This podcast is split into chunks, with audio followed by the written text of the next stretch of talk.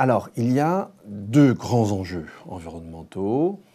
D'un côté, les ressources et leur épuisement, et de l'autre, les perturbations qu'on inflige au système biosphère.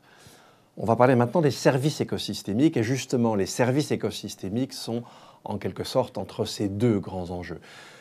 La première catégorie de services écosystémiques, écosystémiques, les premiers services, ce sont les services de fourniture, d'approvisionnement, par exemple les fibres, euh, le, lin, chanvre, coton, le bois, bois de chauffe, etc., les récoltes, etc.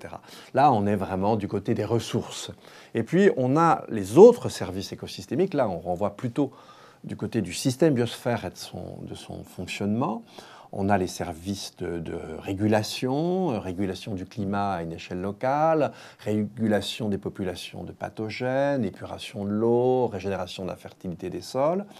Nous avons aussi les services culturels, ça peut être tel bois sacré, telle espèce sacrée, et pour les civilisations modernes, plutôt les, services récréatifs que nous procure la nature. Et puis on a l'arrière-plan, trois services en appui, notamment la formation des sols, des sols, notamment le cycle des nutriments.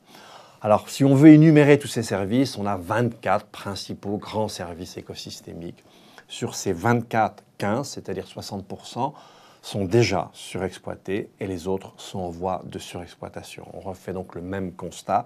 Là, à nouveau, nous nous heurtons d'une certaine manière aussi et encore aux limites de la planète.